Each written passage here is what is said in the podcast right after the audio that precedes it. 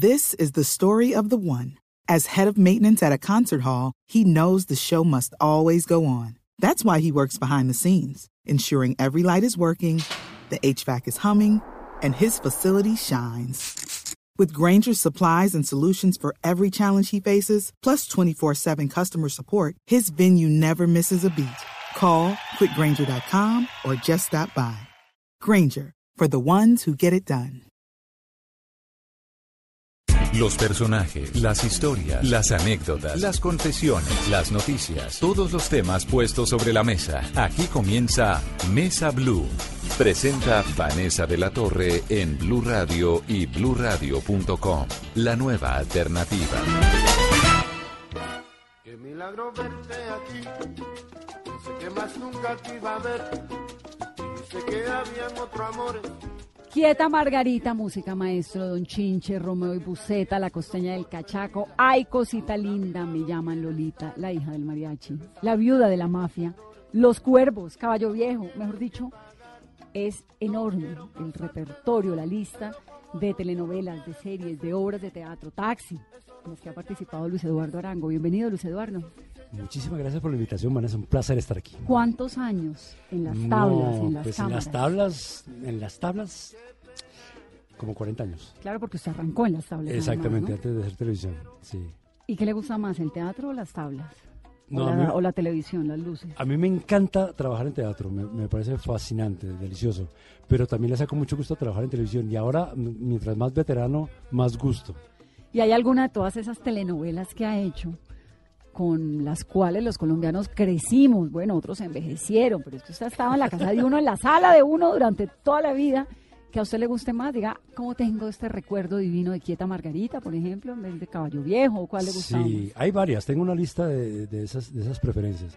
Eh, Caballo Viejo me encantó hacerla, por ejemplo. Me pareció fascinante hacer Caballo Viejo. Los textos de esa novela eran, eran realmente fantásticos. Eh, Quieta Margarita también me dio la oportunidad de cantar tangos. Que usted es Eh, tanguero, ¿no? Sí, me encanta el tango. Y, por ejemplo, música maestro también me dio la oportunidad de cantar música tropical.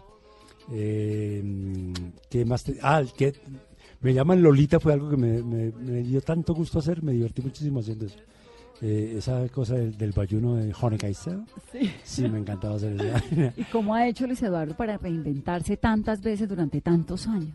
Pues mira, eh, he tenido suerte en varios aspectos. Primero, pues eh, yo creo que soy bastante musical respecto a eso, o sea, eh, los acentos, las idiosincrasias, los ritmos que tienen las personas para hablar, eh, los capto fácilmente, digamos.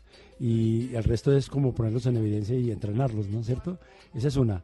La otra cosa que me, que me parece que es una suerte es que, que me han dado carta blanca también para trabajar. Me han dicho, no, pues hágale. Claro. Hágale a ver cómo, cómo le Pero es que con ese talento que tiene. Y entonces, gracias. Pero me, he tenido suerte en eso, en que me han dado la oportunidad de, de trabajar de esa manera, de hacerlo así. Eh, y, y bueno, y no, el trabajo, la labor, el entrenamiento, eh, todo eso, lo que hay que hacer con el talento, que es ponerlo a trabajar. Bueno, y lo he invitado al programa porque se está estrenando. Es un hombre que se reinventa constantemente y se acaba de estrenar, se está estrenando como director de Tangalán, que es una comedia romántica con Lorna Cepeda, con Jorge Enrique Abello. Es la ópera prima de Jorge Enrique Abello. Y por primera vez Luis Eduardo Arango es el director de esta obra de teatro. Claro, esa también es mi ópera prima. Prima, dos óperas primas. Dos er- óperas de dos talentosísimos. Sí. Bueno, no, esto ha sido una experiencia maravillosa realmente porque eh, pues Jorge Enrique ha escrito una obra que me parece muy interesante. Mm, Es un galán que trata de, de explicar cosas, de contar cosas, de decir cosas que, que supone que la gente quiere saber. ¿No es cierto? Hay, digamos, un sello, una, una figura que se entiende popularmente acerca de lo que es un galán, lo que hace un galán, que todo el mundo piensa que la la pasa maravillosamente, que las conquista todas, que no tiene ningún problema, que todo le va maravillosamente la vida y resulta que no es tal, ¿no? ¿No? Y, eh, no, no es tal. Y hay experiencias como las que cuenta Jorge en esta, eh, en esta obra que lo, lo desnudan un poco frente, frente al público, ¿no? Eh, des- desnudan un poco su- sus debilidades, también sus fortalezas y, y- y un mundo que está detrás de cámaras y, y detrás de bambalinas en el teatro que, que la gente no conoce mucho y que es bueno poner en evidencia. La historia la escribe él, Sí, la escribió él. es suya. Sí. Y usted la dirige. Yo dirijo la obra. sí. ¿Y por qué hicieron ese dúo? Bueno, eh, Jorge me llamó. Él había estado trabajando antes, eh, llevaba un par de meses trabajando en el, en el texto mismo con otras personas y, y, en el momento de empezar a montarlo tenía a alguien que quería dirigir la obra, pero no, no pudo hacerlo por, por cuestión de tiempo realmente. Y, y, ya en un momento de desesperación, yo creo que fue, ¿qué le pasó? Me dijo, eh, hermano, yo necesito que usted me haga el favor de dirigir esta. Y yo, ¿dirigir? Sí, yo nunca he Yo no he dirigido. Yo he hecho eh, he hecho pequeños montajes con mis obras y con amigos y que hacemos para, para eventos, para empresas y ese tipo de cosas, pero dirigir una obra de teatro así como de esta magnitud, eh, yo no sé si, si, si puede hacerlo. yo, claro que usted puede, y yo necesito de su, de su humor y de su modo de ver las cosas. Entonces yo lo, lo pensé un tiempo, tres minutos. 32 segundos. 32 segundos y le dije, sí, hagámosle, hagámosle. ¿Por qué? Porque me pareció interesante el desafío. Me pareció muy interesante. Yo digo, he trabajado tanto con tantos directores, he tenido que aprender algo de ellos, muchísimo de ellos. Entonces aquí simplemente se trata de, reunir todo el conocimiento que se tiene y la experiencia sobre todo y ponerla a funcionar de otra manera. ¿Y ya han trabajado juntos? Con él eh, hemos actuado juntos, sí. Sí, esta es la primera vez que, yo dirijo, ya se sabe. Claro. Y, y entonces, eh, pero ha sido una experiencia realmente muy, muy buena. Yo lo conozco mucho a él, sé lo, de lo que es capaz, sé lo que puede hacer, sé lo que puede hacer que no le han hecho hacer. Eso es importante. es importante que el director lo sepa. Claro. Y también conozco a, Lorna, que me parece una mujer con un talento extraordinario. Sí. Talentosísima, divertidísima. Muy divertida es. Chéverísima. Eh, además se ve muy bella en el, escenario y todo esto. Entonces, esa combinación, como lo, bien lo dice la obra, combinación de galán y diva es explosiva. Bueno, vamos a darle una mirada, Luis Eduardo, a la historia de su vida, obviamente. Comencemos en el principio. Usted es de Medellín, ¿no? Es antioqueño. Sí, yo nací en Medellín. ¿Y por qué decidió estudiar teatro? Mira, yo no estudié teatro. Realmente yo eh, me hice... Usted iba estudiando ingeniería, ¿no? Eh, sí, empecé a estudiar ingeniería, una locura. Sí. Pues es que sí, definitivamente no. Yo me acuerdo que yo entré a la Universidad Nacional a estudiar ingeniería y yo digo que en ese momento en la Nacional había cuatro facultades de ingeniería, no más. Y si alguien no tenía facultades, era yo. Para, para ninguna de las cuatro. No, no, eso fue un, derrotero, lo que llaman un derrotero. Entonces, eh, pero por esa época también empecé a hacer teatro con amigos, en grupos de teatro. ¿En la universidad? Eh, no en esa, en otra universidad, en la Gran Colombia. No porque estuviera ahí, sino porque yo terminé bachillerato en el colegio de la Gran Colombia. Mm. Y cuando estaba en este bachillerato, ingresé al grupo de la Universidad de Gran Colombia hacer teatro. ¿Por qué? Porque mis amigos me echaron allá. Una vez fue el director eh, buscando gente nueva y al otro día, yo no fui ese día, ese día me tocaba cine en el Olimpia. Entonces eh, me dijeron, aquí vino un tipo, usted metas y yo, pero yo ¿por qué? Pues porque usted es, yo era el payaso del curso. Entonces me llevaron mis amigos, así, engañado pensando que iba a jugar billar y fuimos allá y quedé fascinado, ¿no? Entrar esa noche a ese, a ese espacio donde estaban ensayando fue como, lo, lo comparo muy frecuentemente con Narnia, con entrar a Narnia, a un mundo absolutamente mágico, y distinto. ¿Cuántos años tenía? Yo tenía 17. 17 ah, peladito. Sí, estaba peladito. Su mamá era una señora, una ama de casa, ¿no? Su papá. Mi papá, eh, un trabajador también en la casa, él tenía... Eh, ¿Hacía zapatos? Hacía zapatos, tenía una fábrica, fábrica no, un taller. Un taller de Sí, zapatos. sí, sí. Un taller de, zapatería y, y fabricaba zapatos para mujer. Siempre casi toda la vida estuvo haciendo zapatos para mujer. Y era una familia acomodada, pero con donde todo el mundo tenía que trabajar. Pero claro, no, acomodada no, eso, era, duro. Eso era de diario, ¿no? O sea, mi, papá trabajaba y al, otro día le daba por la mañana a mi mamá el producido del día. Para pues, que fuera al mercado la Sí, exactamente, esa era la manera de vivir. Pero sin embargo tuvimos una, una infancia chévere, agradable, pues estudiamos lo que había que estudiar en la infancia y pasábamos, bueno, en los barrios donde vivimos, eran barrios, pues a veces peligrosos en, Medellín, como el barrio de Antioquia, por ejemplo, que vivimos en el barrio de Antioquia. A mí me decía, ¿usted vive en el barrio de Antioquia? Sí, y yo lo veía como normal, ¿no? Y, y pero era un, era un, barrio como decir, como decir ahora, usted vive en el Bronx, algo así, en aquella época. Y, pero no, pasamos bueno, yo, yo comí muchos frijoles, mucho buñuelo, mucha empanada y se pasó bueno y se gozó mucho. Y entonces dijo, Mm, estudiando ingeniería, me está gustando el teatro. ¿Qué decían en su casa? En mi casa mi papá... Pues mira, mi papá, mi papá era un hombre de campo que transitó por la vida haciendo muchísimas cosas, eh, rebuscándose la vida. Él no estudió, no, estudió, hizo, si hizo cuarto de primaria fue mucho. pero, pero eh, de todas maneras es un hombre muy interesado en leer, ¿no? Si la primera vez que yo escuché a alguien declamando un poema fue mi papá. Mi papá compraba folleticos de, de poesía que vendían y leía los poemas en voz alta, tenía un bozarrón impresionante y le encantaba eso. Y, y me llevaba, me llevaba al teatro. La primera vez que entré al Colón fue de la mano de él. Al, tel- al al Teatro Colón Colón de Bogotá. Bogotá. ¿Por qué? Porque mi papá, como, como buen paisa, andaba de allá para acá, de aquí para allá, buscando el mejor, el mejor destino para nosotros, ¿no? Entonces, yo hice la primera en Bogotá. Mi primaria fue en Bogotá, pero mi bachillerato fue en Medellín. Y, y fue así, y me llevó al Teatro Colón, que fue fascinante, iba a ver una, una declamadora. En aquella época había declamadores, se llamaba Berta Singerman, una argentina que entre otras cosas me dio mucho miedo porque era una cosa en un montaje con unas luces todas tenebrosas. Y ella tenía una voz así y todos los poemas eran eh, impresionantes. Pero pero a él le encantaba. Y cuando yo le dije que iba a entrar al grupo de teatro le encantó le gustó mucho la idea. Oh qué bueno sí me gusta mucho eso". no le gustó mucho cuando empecé a llegar tarde a la casa porque eh, los ensayos eran después del colegio entonces ya llegaba yo 12 de la noche y al otro día tenía que madrugar y entonces Claro, cansado eso cara está, claro, eso está muy bueno, pero entonces ¿y el estudio qué? No, tranquilo, papá, que ya sigo estudiando. Y finalmente, después la vida misma me hizo tomar el, el camino. Se graduó del colegio. eh, sí, me- empecé- Entró a la ingeniería. entré a la ingeniería. La ingeniería me sacó rápidamente y yo seguí en el teatro. ¿Y cómo le dijo a su papá semejante ejemplo? No, es que yo no voy a seguir con ingeniería, me No, voy a dedicar al teatro. ¿O no, ¿Cómo fue eso? Yo tuve un periodo de mentiras terribles. O sea, ellos se fueron a Medellín y yo me quedé en Bogotá. Me quedé en Bogotá y fingiendo que estaba en la universidad. Yo fingí durante mucho tiempo que estaba en la universidad. ¿Cuánto tiempo? Como dos años. Dios dos años santo. hasta que...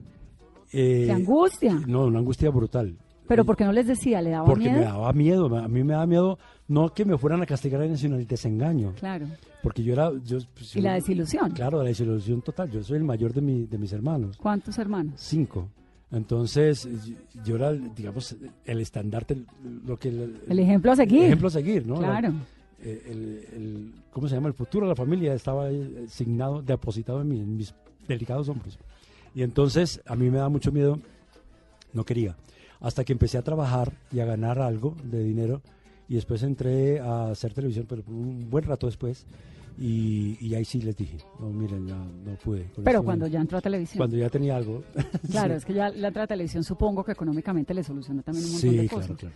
Pero también supongo que esos años en el teatro clandestino, ¿no? Como escondidas del papá y todo, tuvieron que haber sido difíciles. Hambre, eso fue hambre total. ¿Sí? Sí, claro. Pues, mi papá no tenía plata para mandarme. O sea, me si me mandaba era para pagar el arriendo de la piecita donde vivía en el barrio Restrepo. Y entonces, eh, y el resto me lo tenía que conseguir. Y, y, pues me lo conseguía porque, porque yo siempre he tenido suerte con la gente, con los amigos eh, desde esa época. Entonces los amigos míos del teatro y los de la supuesta universidad también eh, me ayudaron mucho. Siempre me ayudaban. Entonces me invitaban a almorzar y pues yo no tenía... eh, o sea, yo tenía una comida al día, que era el almuerzo con mis amigos. Desayuno y comida, pues no. Por ahí en Pues, Bogotá. sí, sí. Y por eso el flaco me decía. Y no era capaz de llamar al papá y decirle, No. mire, estoy en esta No, situación, no, nada. No, no, no. no, yo decía, Pero por las obras de teatro le pagaban algo. No, por las obras Nada. de teatro no, porque era un teatro pues aficionado realmente. Y después sí entré a, un, a una convocatoria de una cosa que se llamaba Artes en aquella época. Eh, hicieron una convocato- convocatoria para gente de teatro de todo el país. Y entonces eh, fui a la convocatoria y me seleccionaron. Y es más, protagonicé una obra, el, el Calisto y Melibea, la Celestina. Y ahí sí me pagaron, ¿no? la primera vez que me pagaron por, por teatro. 9.200 pesos, me acuerdo de la cifra. ¿Y le alcanzó para qué? Me alcanzó para tirarle al piso. Primero Al techo. techo. después al piso. Y eh, pagar eh, culebras eh, la- con la señora que me fiaba el almuerzo, eh, ahí al lado de, de donde yo vivía. Y, y ya, eso fue todo lo, lo- para lo que alcanzó. Para pagar para deudas pagar y para ser feliz un ratico. Eso. es. Muy bien. ¿En qué año llegó la televisión? Yo llegué en el año 80, 81, algo así. ¿Y cómo llegó a la televisión? Yo llegué a la televisión un día en que eh, Yolanda García, que quien eh, oficiaba como asistente de dirección de Bernardo Romero Pereiro en aquella época, el gran Bernardo Romero Pereiro, Que ya era Bernardo Romero que Pereira. ya era el señor de la televisión, eh, me llamó para decirme que qué estaba haciendo. Yo le pregunté, eh, le dije, no, yo no estoy haciendo nada. ¿Por qué? ¿Qué pasa? Me dijo, eh, ¿por qué no puedes venir ahora a un ensayo ya mismo, ya? ¿Con quién? Con Bernardo Romero. Yo me llené el susto. Estaban haciendo un cuento del domingo que se llamaba Bola de Cebo y había mucha gente y resulta que eh, ensayaban, ensayaban durante toda la semana y se grababa el sábado. Y durante uno de esos, de esos ensayos, Bernardo entró en crisis con alguien y lo echó. Yo no, vaya, usted no". Y entonces le dijo a Yolanda, llámeme a alguien que se aprenda esto ya. Y entonces e- ella se acordó, Luis Eduardo. Luis Eduardo, porque me había visto trabajar en teatro. Entonces me llamó y yo fui inmediatamente, llegué allá, estaba la playa de, de la televisión en ese momento, estaban todos, Frankie Linero, Consuelo Luzardo, eh, Boris Roth, estos eran los mejores. Y, y el papel mío obviamente pues era un personaje muy chiquito, pero era, importante en la trama del, del cuento. Entonces llegué y me dieron el libreto y me puso a leer, yo leí y tal. Mm, Bueno, bien, sigamos. Eh, o sea, le caí bien con la lectura. Y bueno, ese fue el primer programa que hice en televisión. Y salió en televisión ese capítulo. Sí, ese capítulo salió en televisión, Bola de Cebo. Y él después me llamó para ¿Usted una... esa noche qué hizo? No, yo, yo no sabía qué hacer, era una cosa muy loca, muy loca, porque obviamente pues yo me aprendí el libreto mío, el de todos, todo, me lo aprendí, porque era, ese era como mi oficio, digamos, disciplinario de teatro, aprendérmelo todo. Y, y después me llamó eh, para una novela que hacían que salía a las 4 de la tarde, se llamaba Mujercitas, no la veía nadie, Mujercitas, pero lo estaban haciendo entre amigos, Bernardo dirigía la cosa y lo hacían los sábados, hacían cinco capítulos los sábados. Entonces necesitaban un galán para María Angélica Mayarino. Entonces, que es una mujer alta y, y tal. Y necesitaban un- un galán para él, para ella, y además que no cobrara nada. Ese era yo. O sea, que cobrara poquito. Claro. Entonces me llevaron. Llegué a grabar, eso era con apuntador y todo. Los sábados, muy loco eso. Porque yo Pero me aprendí. uno no está acostumbrado. No, yo me aprendía todo, yo me lo aprendía todo. Y fue difícil trabajar ese, ese primer día, grabar con apuntador. El apuntador, para los que no saben, pues es como una especie de... ¿qué será? Soplador Un. Soplador, sí, que tiene uno en el oído, en el noticiero, pues obviamente hay apuntador, porque es por, por donde le dan a uno las instrucciones, ¿no? Que le dé paso a no sé quién, que le pasa a la otra persona, entonces eh, por ahí también le pueden soplar qué es lo que tiene que decir si eventualmente no sabe. Exactamente. ¿Cómo sería el asunto? Bernardo era, absolutamente práctico para eso y veloz, ¿no? Tenía todo súper claro. Hicimos un, un sábado, hicimos los cinco capítulos de la semana de la novela, Mujercitas, y de pronto terminamos tempranísimo. Bernardo mandó a la oficina de RTI que estaba arriba, que había un libreto, solo uno, libreto escrito, casi que manuscrito por el autor. ¿No? El, el siguiente capítulo, que no estaba copiado ni nada. Lo mandó traer y grabamos ese capítulo sin que nadie supiera de qué se trataba el capítulo. Él lo iba diciendo, el apuntador, que era Eliodoro Otero, iba apuntando y él iba marcando los movimientos de todos nosotros. Una vaina absurda. Eso no- eso tampoco se puede hacer, pero él sí lo hizo. Pero era así, se, se trabajaba así. Y entonces ahí estuvo cuánto tiempo, ahí comenzó televisión. Sí, ahí, esa novela, esa novela para mí resultó muy chévere porque fue más larga de lo que me dijeron en un principio. Y ya no, le solucionó el problema económico. Pero claro, pues empezó la solución porque los problemas económicos de los actores son una cosa periódica, ¿no? Entonces uno trabaja una novela Y bien, y, y bien, y si no ahorro, eh, entonces le toca aguantar y apretarse el cinturón hasta que salga otro, otro proyecto. Claro. Y en aquella época, pues para mí peor, porque yo apenas estaba empezando, entonces era muy difícil tener continuidad. y entonces se dedicó a la televisión solamente.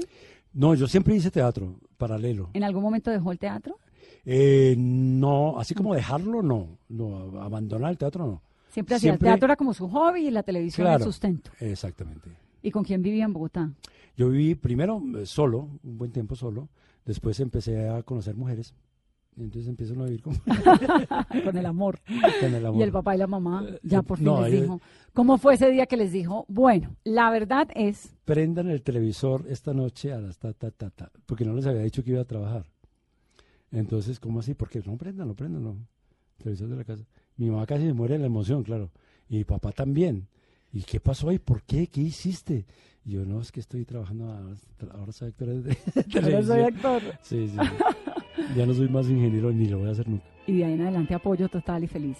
Sí, sí, claro, claro. Claro, porque los dos, pues mi papá se murió ya, se murió en el 2000, y mi mamá vi- vive aún. Y Ay, qué lindo. ¿Cuántos sí, años tiene? 85 acaba de cumplir. Y orgullosísima de su hijito Sí, mayor, me divina. No solamente orgullosa, sino que ustedes no se imaginan la fuente de inspiración que hace mi mamá en muchas cosas, en dichos y en, en cosas que he empleado con los personajes y todo. Ella es, es así, ella sí. La chispuda de la casa realmente es ella, ¿Cómo se llama? Elvia. Doña Elia. De ella estamos hablando. Hoy mi orgullo de artista solo queda y el recuerdo de lo que fue ilusión. En mi estudio de pintor guardo escondida la paleta con que yo pinté la flor. Su primera esposa, Luis Eduardo, es Carolina Sarmiento. Sí, Tiene un hijo con ella, ¿no? sí, Su segunda es Ana Bolena Mesa. Sí. Dos hijos. sí. ¿Le gustan las actrices? ¿O es que en el mundo de la actuación uno solamente se lo aguanta uno igual a uno? Yo creo que es por ahí el asunto. Sí, uno como que no es como en el periodismo. Me imagino. Pues mi marido es periodista, si no, no podría. O sea, no lo podría entender, ni, ni comprender, ni soportar, ni esperar. Yo ¿No creo. es cierto? Sí. ¿No? Sí, yo creo que es así, es así.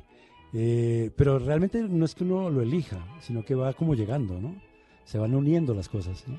Por ejemplo, eh, Carolina no era actriz cuando yo la conocí. Eh, se volvió actriz. Después em- empezó a trabajar en, en comedias y todo porque tenía su chispa, la tiene. Y, y como yo estaba en el medio, entonces fue como entrando por ahí, ¿no? Para, ir a cuidarlo. Eh, más o menos. sí, pero pues cuando conocí a Ana, sí, ya pues sí era actriz. ¿Y todavía está con Ana Bolena? Sí. No, no, no, nos Ah, se separamos hace ocho años. Bueno, y Nueve años. hijos. Dando hijos. Yo vivo con ellos. ¿Y qué hacen los hijos? ¿Por Mis ahí hijos- también les pica la vena de la actuación o no? Al, al, al menor le, le- le gusta mucho. El menor es un artista completo, pues le gusta la pintura también. Aunque creo que se va a dedicar más a la pintura, al arte. Al arte pictórico, más que, más que al teatro. Pero sí es bueno. ¿Es difícil ser actor? ¿Es difícil ser artista en Colombia? Sí, en Colombia es difícil, es difícil realmente. Pues yo realmente no me puedo quejar, yo he, tenido- yo he contado con mucha suerte. No, pues es que ha estado en todas las telenovelas tenido- exitosas que ha habido en este país. He tenido, he tenido una, una continuidad de trabajo, aparente también porque hay momentos en los que no hay nada. He tenido años en los que no trabajo, que no hago nada en todo el año, en televisión, por ejemplo. Entonces, eh, igual siempre le hago por los laditos con el teatro y hago cosas. Pero, pero en televisión también hay- tiene altibajos y fuertes, ¿no? Por ejemplo, hace cuatro años, cuatro años ya, en el, Mundial pasado, eh, para mí fue un año nefasto. Yo, no- yo no, no pude trabajar. ¿Por qué? Pues porque no había. No había No había, opciones. no había opciones, no había nada que hacer, todo era el Mundial de Fútbol, tú ibas para allá. Si uno no se llamaba James, estaba jodido. Eh, entonces, sí, había demasiadas cosas. Toda la publicidad iba como, como enfocada al Mundial, y además como les fue también al, al equipo colombiano, eso fue- era, era terrible. Entonces, si uno no tenía nada que se relacionara con fútbol, no tenía cabida. Claro. Difícil. Difícil. ¿Y se valora el talento? Yo no sé, yo siento que hay otros países donde se valora de verdad. Aquí es una cosa, aquí pasa, es, todo es muy efímero, ¿no? Es muy difícil mantenerse, muy difícil estar en cierto, en cierto nivel, ¿no? Eh, aquí hay más popularidad que prestigio, ¿no? Es muy difícil elaborar y labrarse un, un prestigio. Ay, mira, hay una, una definición que a mí me gusta mucho de un, de un escritor gringo que se llama Ambrose Bierce, que, se llama, que dice, se llama el diccionario del diablo y la definición que da de famoso es la siguiente, famoso, notoriamente miserable. Y, y es así. Alguien, alguien famoso es realmente Notoriamente mis- miserable. Es eso. Entonces aquí la popularidad se confunde con, con- con el prestigio, no es lo mismo. Hay que elaborar, hay que trabajar muchísimo para lograr tener y decir yo, yo tengo un prestigio en este medio. Pero usted lo tiene, pues, si no lo tiene usted, ¿quién? Mm. ¿No? Sí, Eso ha sido a punta de talento, a punta de trabajo. Claro, claro. Y por eso uno entiende también que los momentos de popularidad son momentos, son cosas que, que pasan y que hay que simplemente agarrarlas y, y pararse ahí para elaborar otra cosa. ¿Qué fue lo que más le aprendió a Fanny Mickey? Mira, a Fanny, ah, a Fanny Mique y había que aprenderle muchísimas cosas. Primero que todo, la humanidad, ¿no? Esa, esa mujer sabía exactamente de qué se trataba estar vivo, ¿no? ¿Qué había que hacer para mantenerse vivo, para seguir vivo? Fanny yo creo que hizo lo que le dio la gana eh, con su vida. Y eso es muy valioso para mí. Yo siento que eso es realmente valioso. Alguien que es capaz de decir, yo quiero esta vida y la voy a hacer así y la hace, ¿no? Y pasando por encima de muchísimas cosas, todos los obstáculos habidos y por haber. Además, una mujer muy generosa en el afecto, mucho, Amorosa. amorosa. Y entonces ella lo abrazaba y uno sentía un abrazo, de verdad. Era totalmente clara en eso. Y a que no le caía bien, tam- también. También. era clarísima en que no le caía bien. Sí. Uno sabía a qué atenerse con esa señora. ¿Era exigente? Sí, mucho, mucho, mucho, porque, porque ella misma era exigente con ella. Fanny dormía tres horas diarias, Uy, o cuatro, sí. no dormía más. Y se levantaba a trabajar y siempre andaba con, viajando en los aviones, andaba con su, con su, eh, ¿cómo se llama eso? Su agenda, que todo lo tenía anotado ya, no- la, la cosa electrónica poco, todo lo anotaba, ¿verdad? Con, con bolígrafo, hermano. Una agenda gordísima, ¿no es cierto? Donde anotaba todo, todo. Y, lo- y una memoria fantástica tenía. Y usted, Luis Eduardo, en alguna entrevista previa en la preparación de este programa, leí que un día le llegó como enguayabado, cansado. ¿Qué fue lo que pasó? Que le aprendió que en adelante tocaba por ese serio en la vida. Pero claro, esa era época. en que- Peladito rumbero callejero. en- exactamente, yo rumbeaba mucho. Yo tenía una obra de teatro con ella que era un café concert. Entonces, eh, pues era mi primer café concert. Y con Fanny. Guau. Wow, claro, eso era lo máximo. Y un día teníamos una función un sábado en el Teatro del Sena en Bogotá, en el centro. Y el viernes a mí se me ocurrió irme a rumbear. La rumbero. Claro. A bailar salsa y no sé qué, y a tomar, y mis amigos, y bla, bla. Lo cierto es que llegué demasiado tarde a la casa y demasiado alicorado. Y me quedé dormido. Me despertó el teléfono De la casa, porque de en mi esa época casa. no había celular. Claro, de mi casa. Cuando yo, de esos teléfonos negros que sonaban fuerte. Mm. Cuando yo oigo el teléfono, me despierto y digo, ¿yo qué, ¿dónde estoy? ¿Esto qué es? No, qué sabía que era Fanny. Lo, todo lo pensé inmediatamente, no contesté. Me metí a la ducha, la ducha más fría que pude tener en mi cabeza. Agarré mi Renault 4, que tenía un Renault 4 en esa- en esa época, y me fui como alma que lleva el diablo y llegué allá, pero ya era muy tarde. O sea, la función estaba a la una de la tarde y yo llegué a las dos. ¡Wow! Mientras tanto, Fanny, que se las sabe todas, tenía, tenía a todo el mundo engrupido ahí que algo había pasado, que no sé qué mierda, pero que esperaran, perdón, soy muy grosero, No, no. que, que, que esperara, que, que, que esperaran, que ya venía y no sé qué, y yo llegué. A mí me daba, ¡Qué vergüenza! no, la vergüenza más espantosa del mundo. Yo no me atrevía a acercarme a ella, era una obra entre los dos y todo era, yo tenía la distancia porque yo sabía que tenía tufo y todas estas cosas. Ella, No, me- ella qué me pena, no, qué no, pena. no, no, eso fue lo, lo más horrible del mundo. Mira, ¿Cuántos tenía usted? no, no me acuerdo, no, pero ya era un, no era tan sardino, ya tenía 29, 28. Y entonces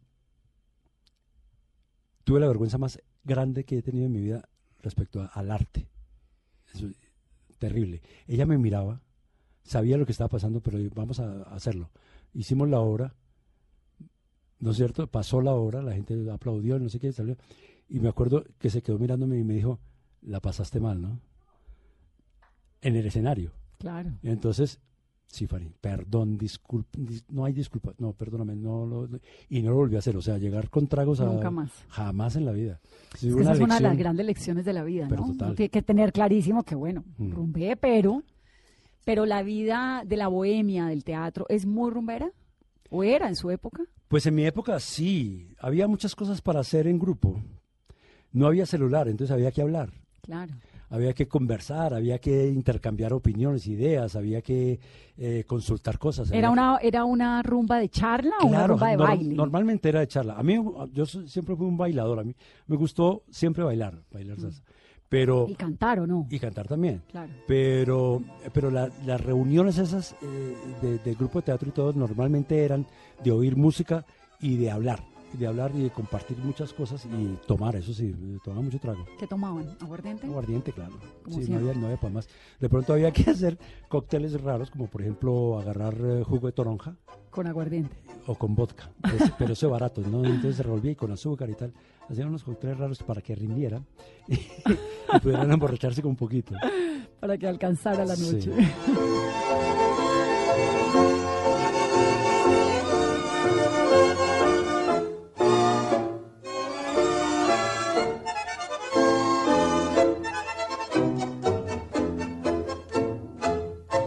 di todo lo más que pude darte, mi nombre, un hogar y un corazón. Tus ojos los veía en cualquier parte, vivía solamente para vos. con lágrimas de sangre me pagaste.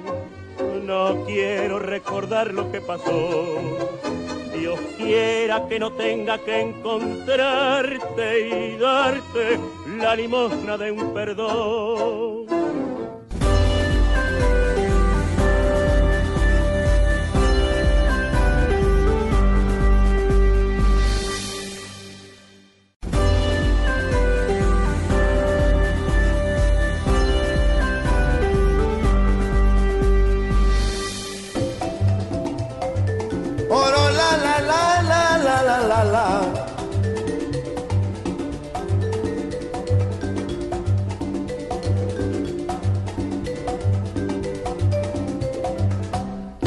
Suenen los cueros tumbadores, ritmo caliente para gozar.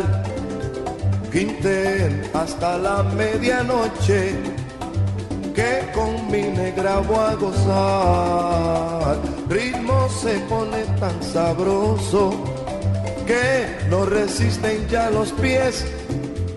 Si tú eres guarachero, quítate el sombrero y ponte la rumba a gozar. Oye que esto se pone bueno, vamos a bailar rumbero, que la rumba es para gozar. Suena galán, galán, mi ritmo es para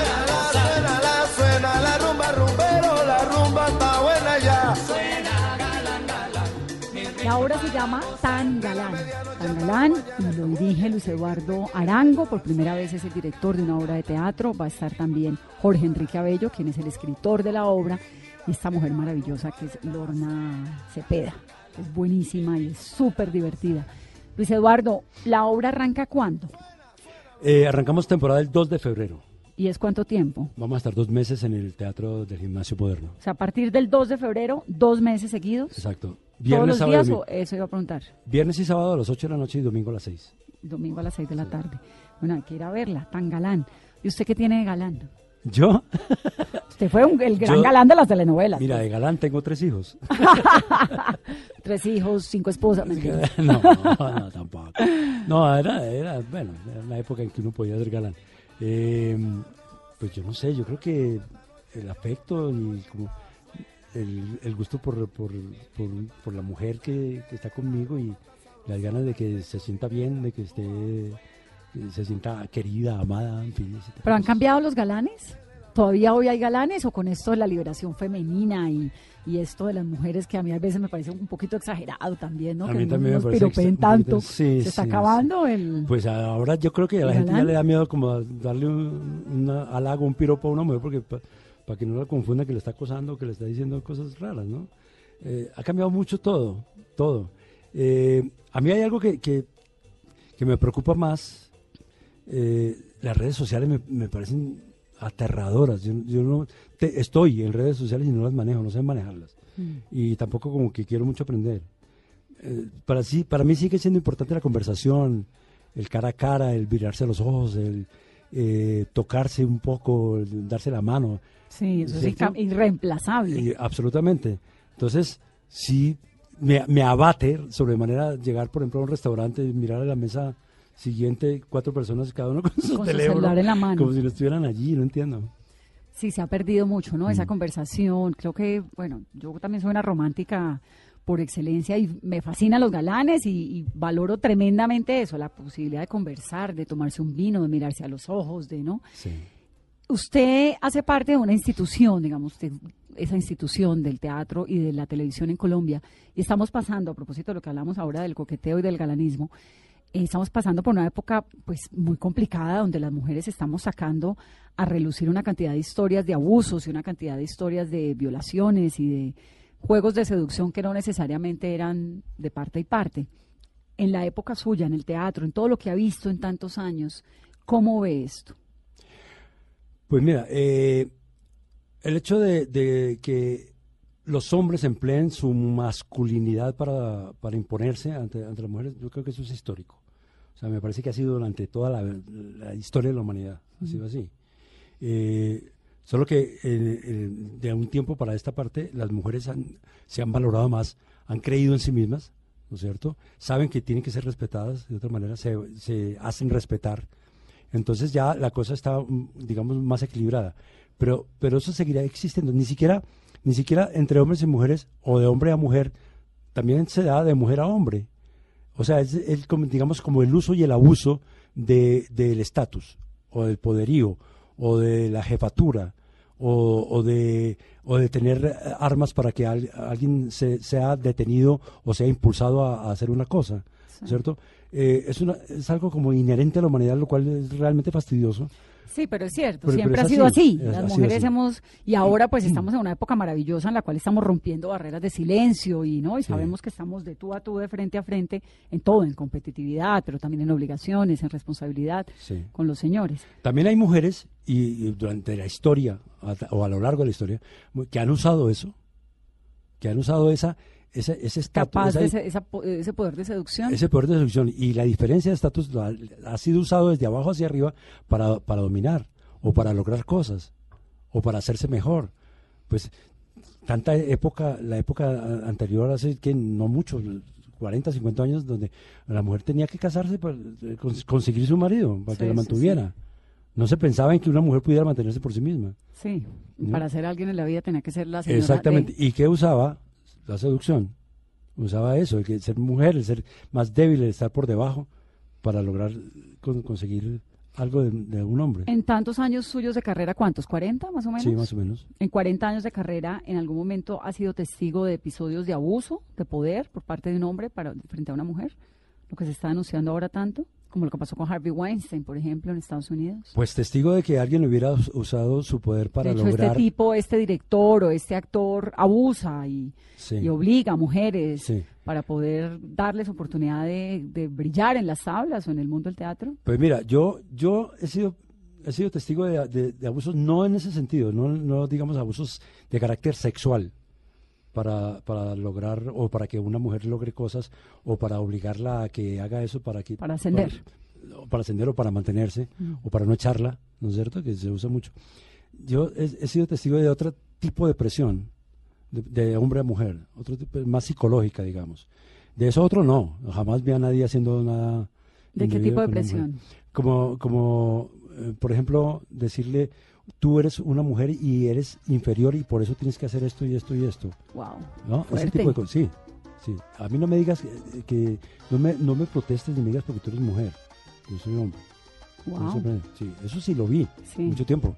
Sí, es que es, es- es un mundo que ha sido muy machista, ¿no? Mucho. Que estamos rompiendo ese esquema.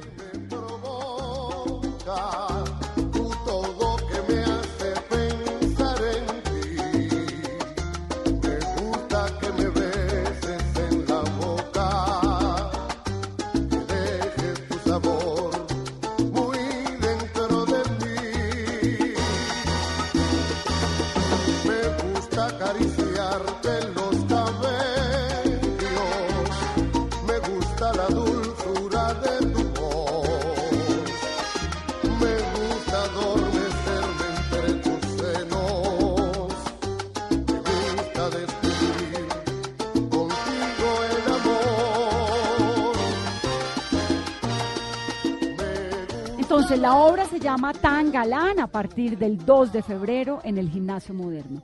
¿Qué vamos a ver los que vamos a ir a Tan Galán? Dice Eduardo. Vamos a ver una tragicomedia. Yo le llamo tragicomedia. es una, una- Humor una- cínico que llaman. Sí, una tragicomedia romántica. Se cuenta en el fondo y en, la- y en el, o en el trasfondo de, de lo que se narra, está contándose una historia de amor, de, amor verdadero, ¿no? De Lorna y, y Abello. me de, imagino. de un par de personajes. Un par de personajes. ¿Por qué? Porque, porque am, por ejemplo, hay una- un texto en el que él dice, todo el mundo, lo- los amigos míos me tienen envidia. Dice, a mí me gustaría ser usted cuando hace las escenas de, eh, de amor con las actrices, ¿no? Qué. Y él dice, y a mí me gustaría ser usted cuando hace sus escenas de amor que sí son reales. Entonces hay una falta a veces de, de afecto eh, y de consideración de un galán es una persona, es un hombre también. Claro. No solamente galán, y no está todo el tiempo de tono de galán, no, todo el tiempo no. Pero además, qué cansancio ser galán, ¿o no? No, Pues yo creo, yo yo yo veo la Pues- obra que escribió y debe ser cansoncísimo. Uno obligado a verse chusco todo el día, a coquetear, a conquistar, a... Era Sí, aburridísimo. a responder a ese al Sí, esquema. sí. Entonces se sufre. Y esta obra habla de ese tipo de cosas. Y termina siendo la historia de un amor. Es, sí, es una, una, una relación de anécdotas, ¿no es cierto? De cosas que, a- que a Jorge Enrique le pasaron de alguna manera, ¿no es cierto? Y esa relación de historias da a entender qué, qué es lo que pasa con él como galán y qué es lo que puede llegar a pasarle con una mujer que lo quiera. Tan galán, actorcito, farandulero, chiflamicas, galancete, galancito, todas son las formas distintas de decirle a los actores de la televisión colombiana en esta mezcla de la vida actoral, la industria y el teatro. Se llama así, Tan galán. Vamos a verla, 8 de la noche, jueves, viernes, sábado, No, domingo. viernes, sábado, viernes, sábado. Viernes, sábado a las noche. 8 de la noche, domingos Domingo a las las 6. 6 de la tarde en el Teatro del Gimnasio Moderno a partir del 2 de febrero. Pues Luis Eduardo, ha sido un gusto. El gusto es todo mío, muchas Qué gracias. de conversación. Bienvenido siempre acá. Muchas gracias, Vanessa. ¿A qué, ¿Cuál es el papel que quisiera hacer de su vida? Que le falta que diga esto tal vez. Yo creo que uno no lo sabe sino hasta que lo encuentra de frente. Hay uno que yo siempre quise hacer, pero es muy difícil hacerlo. Es, el rey Enrique II en, en Beckett, que me fascina ese personaje. Me encanta, siempre me- yo siempre quise hacer. Me parece que es la suma de la actuación de alguien. Y lo haría perfecto usted. Me encantaría hacerlo. Es que usted es muy dinámico, porque usted puede pasar de quieta Margarita a caballo viejo, pero también puede ser el, el- el- el rey Enrique, digamos, tiene como, ¿no? Puede ser un galán, Sí. tiene un montón de facetas. Y- y- ¿Nunca se encasilló con un personaje? que No, dijeran- afortunadamente no. Nunca, ¿no? Afortunadamente no. Eh, la gente lo reconoce a uno por personajes, pero no por un personaje. Claro. sino Porque hay actores por que se quedan con un personaje. Sí. O que siempre uno evoca a este actor con este personaje. Sí. ¿Usted cómo hizo para no en- encasillarse con un personaje? Eh, pues la suerte que te cuento, que me, que me llamaban y creían en mí y, se- y sabían los directores que yo podía hacer otra cosa distinta. Porque lo había mostrado, porque el teatro también ayuda mucho para eso. Claro. Pero por ejemplo, eh, hice una cosa que se llamaba la, la prepago, la prepago, y otra que se llamaba Los Protegidos, donde yo no sabía que yo fuera tan malo. Es decir, uno como que, que se esculca a sí mismo para hacer estos personajes. ¿De dónde saco yo esta, esta maldad y este modo de pensar tan perverso? Sí. Y uno tiene sus pensamientos perversos. Lo que pasa es que eh, en la vida real esos pensamientos perversos, como por su educación y por su manera de, de haber crecido y vivido, hace que, que estén a un lado, pero que están ahí, están. Uno tiene, todos tenemos nuestros demonios adentro, que de pronto saltan a la Que vista. ojalá no, Sí. preferiblemente. pero chévere que uno lo pueda Claro. dejar saltar en el escenario. Y delicioso además que pueda sacarlo a relucir Pero para claro. algo que es parte de la vida de uno, ¿no? En su caso, que es ser actor. Catarsis total. Catarsis. Luis Eduardo, gracias por estar con nosotros aquí en esta conversación de domingo. Gracias a ti.